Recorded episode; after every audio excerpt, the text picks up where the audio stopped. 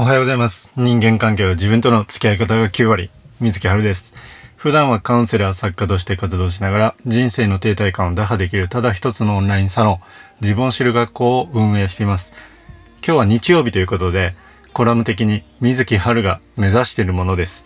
まあ、こういう発信自体がですね、最近ちょっと少ないんですけど、やっぱりですね、僕目指したい世界ってこういう世界だなと思った話でもありますし、つい周りの顔色や声をですね、気にしてしまう方、えーそんな自分に自信が持てない方、えーそういうあなたにですね、とても関係する話です。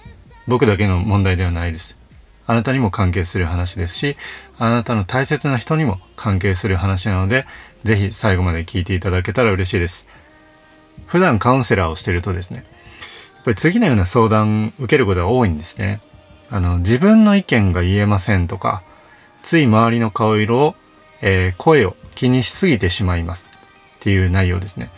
僕もまあ以前はですね、こういう状態だったんですね。あの29歳までは。えーやっぱりこういう問題を抱えていると、えー就活進路を自己決定しにくいですね。夢を諦めてしまったり、えー収入やキャリアに関わってくる。やっぱりまあ他には不安や焦り、勝ち負け思考になりやすいとか、やりたいことよりもこうすべきって言われることにですね、時間を使ってしまうとか。なのでそんな自分自信が持てない、そういう状態になってしまいがちだと思うんですね。で、カウンセラー活動してるとこういうふうに悩んでる方がめちゃくちゃ多いです。あの、いい悪いじゃないですよ。やっぱりちゃんとしなきゃという言葉をですね、使って物事を考えている傾向があります。えーちゃんとできないと、えーダメ。ちゃんとできない自分はダメだと。そういうふうに落ち込んでしまうわけですね。でいい悪いの話をしたいではないです。え事実としてそういう人が多いということです。まあ、これを聞いていただいているあなたもそうかもしれません。でもですね、ちょっと考えていただきたいんですけど、一緒にね、あの、原因って何だと思いますか？こういう問題の。なんでみんな自分の意見が言えないんでしょうか？なんでみんなつい周りのあの顔色とかね、声を気にしすぎてしまうんでしょうか？その原因をまずですね、捉えないと解決ができないんです。なので、えっと、前提として共有していただきたい、えー内容があります。人はですね、やっぱり環境に影響を受けます。やっぱり順番としてはですよ。環境があって、それが習慣を生み出して、習慣が考え方の癖とか性格に影響を与えていくんですよ。これも脳科学なんです。原理原則なんですね。人間の。例えばですね、高いお金を出して、大学とか専門学校入るじゃないですか。そうなると、通学する習慣ができますよね。通学をして、えっ、と、なんか勉強したり、えー友達とつながっていきますよね。授業を受けたり。大金を払ってるので簡単に辞めにくいわけですよ。で、その周囲の友達の影響とか、先生の影響を受けるわけですね。今までのま人生振り返ってみて、あなたの価値観に大きな影響を与えた人ってやっぱいると思うんですよ。で、これを前提にですね、考えて、えーいつから自分の意見を言えなくなるのか。いつからつい周りの顔色や声を気にしすぎてしまうようになるのか。ここなんですね。ここ大事なところです。赤ちゃんの時って顔色気にしてました？してないですよね。お腹が空いたら泣くし、おむつ変えて欲しかったら泣くじゃないですか。ね。そのママ忙しそうだから後で泣こうってならないですね、そんなの。じゃあその頃ではないと。じゃあ園児の頃か。早かったらそうなるかもしれません。そうであればですね、家庭環境や保育園、幼稚園の環境から影響を受けてるわけですよ。両親や先生が、えちゃんとしなさい系、なんでそんなこともできないの系の場合ですね、ちゃんとしなきゃになりやすくなりますよね。やっぱりこう子供のね、その頭っていうのはスポンジっていう風に例えられますけど、やっぱ影響を受けるんです。で、親や先生が悪いってことじゃないんですよ。親や先生もどんな環境を通ってきたか、ここを想像すること大事だと思うんですよ。じゃあ僕らって必ず通る環境ってどこだってことなんです。もうピンときたと思います。学校教育、義務教育なんですね。え、これってどういう教育になってます？どういうことを学びますか、まあ、もちろん体育とか美術とかありますよ。でも国語、数学、社会、理科、英語のウェイトって高いですよね。これなんでかっていうと、受験勉強に特化してるものなわけですよ。じゃあ何のために受験勉強するのかっていうとですよ、いい会社に入るためっていうふうに教わってきてるわけです。で、小学校が高校生までの12年間ですね。12年間って、えっ、と、18歳までで潜在意識って言われる、その無意識的なレベルのところの刷り込みが行われていきます。でそこで作られていくわけです。無意識がね。なので、そこでみんなが、これが普通っていうものがみんな違うんですよね。変わってくるんですけど、僕たちっていい会社に入って働ける大人になるための受験勉強の環境に身を置いてるわけですね。だからそこが確一的になってるので、まあ、自分のやりたいことよりも受験勉強を優先するっていう経験をされてる方は多いと思います。まあ戦後の教育っていうのはそういう教育なわけですよ。うん、やっぱまあ、言うことを聞いて管理しやすい社会人を増やすための教育なわけですよ。うん、いい悪いじゃないですよ。事実としてね。何回も言いますけど、そうですね。で僕はまあ今38歳なんですけど、僕らの両親、おじいちゃんおばあちゃん世代の人たちがですね、とにかくこれまで頑張って働いてくれた。だから戦後の日本は盛り上がった。そのおかげで2000年までの日本はアジアを代表する経済大国に慣れてるわけです。で、戦後の学校教育のおかげなんですよ。まあ、経済的に大きくなったっていうのは成果が出てるわけですね。これはまあ間違いないと。でもですね、2000年以降っていうのはインターネットが登場、海外から日本市場にですね、いろんな商品サービスが進出してきて、こう国内のね、その企業が苦しい状態になってると。で、機能性や便利さだけで勝負してきた。やっぱりもう物が足りない時代だったので、物を増やしたわけですよね。で、人口が増えていくので、やっぱ売れたわけですよ。でもですね、この競合ライバルが海外からめちゃくちゃやってくるわけです。そうなると、もう勝負ができないんですね。でここで必要なのは、えー、このタイミングで必要だったのは、指示を待って長時間働いてどうにか根性でやっていくみたいな働き方からですよ。自分で考えて実践して失敗して、また改善してっていうのを繰り返しながら前に進む主体性を持った社会人なわけですよ。そういう人たちのコラボでやっていくっていうのが必要だったと思うんですけど、実際ですね、まあ僕が就職したのって2004年です。でもその時って別にそんなことなかったですね。やっぱ言うことを聞けっていう管理系のえー、と職場だったしなんかこうコラボとかね先輩とかその役職の人にどうだとかいう話でもなかったんですね。まあ、公務員ですけど一つはねやっぱりそういう縦社会なわけです。でそういう縦社会の時代が結構続いてきたけども最近ですねやっぱり今の企業を求める社会人っていうのは即戦力積極性柔軟性外交性がある人物じゃないですか。ね。でも、学校教育変わってないんですよ。ここなんか違和感ありません？そのね、えっ、ー、と、最近、今の学校教育って社会に合ってないよねとか、変えないとダメじゃんっていう発言が目立ってるんですよね。でもなかなか変わらない。その環境の中に身を置いてる限りはですね、自分の意見が言いにくくなっちゃう。つい周りの顔色、声を気にしすぎてしまう。ちゃんとしなきゃという感じになるわけですよ。もちろん学校が全てじゃないですよ。でも、ウェイトがめちゃくちゃ高いんですよ。ね、学校の中でいじめられたらもうダメだっていうぐらいね、そういうふうに自殺してしまう子たちもいるわけですよね。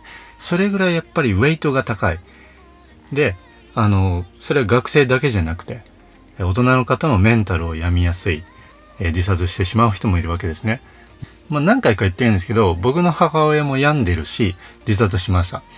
でもですね、やっぱりこれなんで変えられないのかなんですよ。このね、学校教育の環境を。で、僕はですね、カウンセラー活動しながら一つのことに気づきました。これ大事なことなんです。学校教育って戦後の日本で誰が決めたんだと。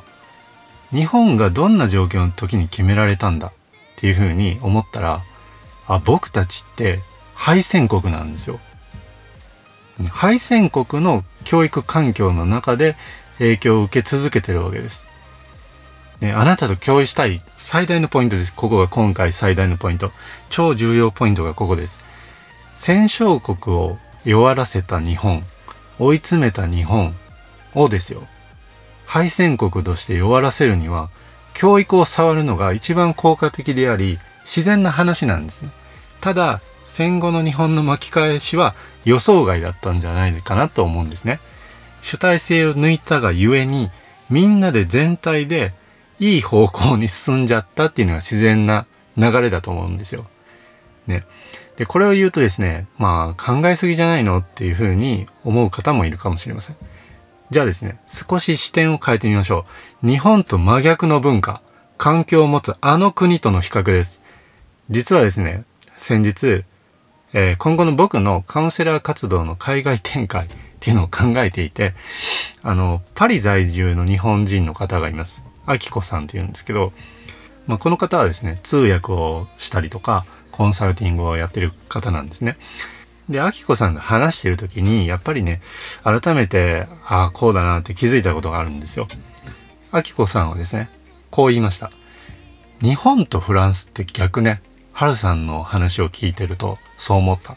フランス人はね、やっぱり思ってることは言うものだよとかね、働きすぎはダメだよとか、人間は考える足を、バカンス大事っていう風に日本と真逆なのよと。だから日本からフランスに来た人はなかなかこの文化に溶け込むのができなくて悩んでるんだっていうことだったんですよ。で、そこで僕はこう聞いたんですよ。あきこさんにね。あきさん、あのね、フランスの教育って哲学ってあるんですか？日本にないんですけどって言ったんですよ。するとあきこさんはこう言いました。あるある。どう生きるのか、なぜ生きるのか考えるのを高校でやってるよ。まあそういう時間があるわよと。そういえば日本ってないわねと。こういう話だったんですよ。だからもうお気づきでしょうか。ね、やっぱり日本単体を見ていい悪いとかじゃないし、フランス単体を見て素晴らしいとかではないんですけど、こういうふうに対比してですね、文化環境を客観的に見ると、今の日本に必要なことっていうのは見えてきます。今の日本に必要なのは哲学です。自分はどう生きるのか、それを考える時間を取ること、環境を用意することなんです。社会で生き抜く力を身につけるためには、この哲学という土台ですね。人間としてどう生きていくのかを考える、その土台がないと難しい。なので僕のミッションは、えー、学校教育に哲学や自分を知る時間を作ること。まあね、正直あまり重要視されてないんですけど、やっぱりそういう授業、あの、大学生とかにね、まあ、あの、自分を知る授業っていうのもやってるんですけど、教員とか教育関係の仕事に就こうとしている大学生たちがいるんですけど、やっぱりですね、こういう時間取ったことなかったって言うんですよ。で、その後、表情がね、すごく明るくなったり、自分は、私はこれからこうやって生きていこうと思いますみたいなとかね、あの、主張、自己主張できるようになっていくんですよね。その、そのね、大学生たちのその柔軟性ってやっぱすごいなと思ってるんですよ。で、そういう授業をですね、やっぱり届けられる自分になっていきたいなと思って活動してます。で、まあこれまで何度かですね、あの、大学、短大、高校でキャリア教育っていうのがあるんですね。どう生きていくかみたいなね。その授業をさせていただいてる経験もあるんですが、実際学校に入り込んでいくっていうのはとても難しい。とりあえず受験勉強ですから。今はコロナなのでっていう環境なんですよ。でそこでまずやっぱり学校外でね、自分はどう生きるのかを考えられる環境をオンラインサロンでしようと。で自分を知る学校っていうのをやってるんですよ。で、ここではですね、まあ自分のやりたいことを知って前に進みたい。方向性を決めて前に進んでいきたいっていう人もいますし、あの自分の考え方の癖を知って変えたい。まあ感情的についになってしまって人間関係がうまくいかないっていう人もいるわけです。で、あとは仕事、人間関係の停滞感を打破したいっていう風なですね、そういうメンバーが参加していると。で、僕は基本的にですね、あの、こういう発信っていうのは新社会人向けにやってます。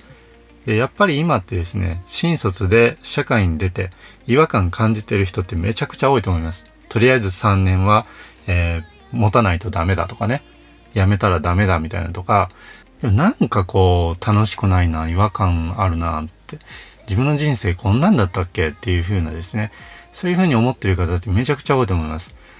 で、やっぱりですね、冒頭の、えー、自分の意見が言えない、えー、つい周りの顔色、声を気にしすぎてしまう。えちゃんとしなきゃ。そういうふうにですね、すごく悩んでる方が多いわけですよ。でもどうしたらいいかわかんないっていうのが正直な話だしで相談したり頼るのも苦手っていうことなのでこうなかなか自分を変えるのが難しいっていうのが現状なんですね。なのでまあ僕はこうやって発信をしてですね相談しにくいとか頼るのが苦手が悪いことじゃないですよとかこういう環境の中にいたんだからそういう影響ってありますよねとかいうのをやっぱりこの Q&A 形式でやってるのはそういう人たちに届いてほしいっていうのはあるわけですよ。まあ、もちろんねそのお子さんがいる、えー、両親の方にもやっぱり早くですねこういう知識を共有してもらって、えー、ご自身もちろんだし、えー、お子さんに対してのね向き合い方も変わると思うのでそういう知識を届けていきたいと思って発信してるわけです。うん、なのでまあ新社会人の方に知ってもらったらその人たちが親になったらその子供たちに影響を与えていってくれるだろうなと思っています。うん、やっぱり先行きが見えにくいとかねこうネガティブなニュースがすごい多いと思いますけどやっぱり僕はですねあのもともとなんとなくの人生を生きてきてなんとなく出勤してなんとなく働いてなんとなく寝てみたいなそういう29歳の時まではそうだったので。でもまああの環境とかですねあの出会う人によって変わるなっていうのは僕自身がやっぱり感じてることですし可能性ってやっぱあるんですね。だからやっぱりあなた自身が希望であると。そう思ってます。なので、えー、僕もそうなんですけどあなた自身次世代がですねなんとなくの人生ではなくてこれで良かったと言える人生をですね歩む人をこれからも増やしていきたいと思っています。やっぱりまあ学校教育の中に哲学の時間自分を知る時間を入れでどう生きていくかを考える。やっぱりそれをですねやっていかないことにはなかなか変わらないんだなっていうことを実感します、まあ、とても大きい目標なんですけどそこに向かって頑張っていきたいなと思いますし一緒に進めていただけると嬉しいですこれからもよろしくお願いします人生の停滞感を打破できるただ一つのオンラインサロン自分を知る学校ではえー、水木春がカウンセラー活動を通じて学んだことを毎日2、3000文字のメルマガを配信しています。えー、仕事や人間関係で停滞している方はですね、是非概要欄から自分を知る学校を覗いてみてください。それでは今日も一歩前に進んでいきましょう。水木春でした。